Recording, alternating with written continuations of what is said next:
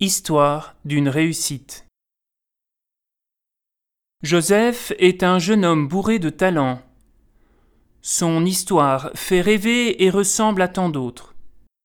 Un jeune homme, vendu par ses frères, part mal dans la vie et s'en tire admirablement en devenant un exemple de réussite sociale dans un pays étranger. En d'autres termes, on appelle cela le rêve américain.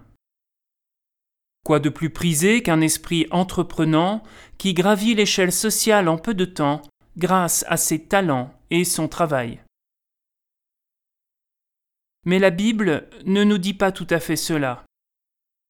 Joseph est béni, il reçoit de Dieu une force spéciale pour réussir, et son succès n'est pas le seul fait de son travail.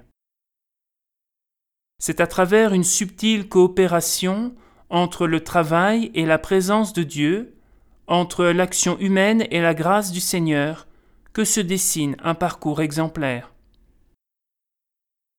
L'amour de Dieu nous donne belle allure, et nous pouvons devenir agréables à regarder. Il ne s'agit pas de la séduction étalée sur les pages glacées des magazines, mais plutôt d'une lumière intérieure qui vient témoigner de la présence de Dieu. Si la bénédiction de Dieu reste un mystère, comme dans le cas de Joseph par exemple, osons croire que Dieu travaille avec nous même si nous ne réussissons pas tout, même si nous sommes parfois déçus ou pire, désespérés. Dieu voit la qualité de ce que nous faisons pour autant que nous l'associons dans toutes nos entreprises. Cherchons à trouver grâce aux yeux de Dieu en priorité. Alors, illuminés de cette force intérieure, nous pourrons ensuite rayonner d'une manière particulière aux yeux des hommes.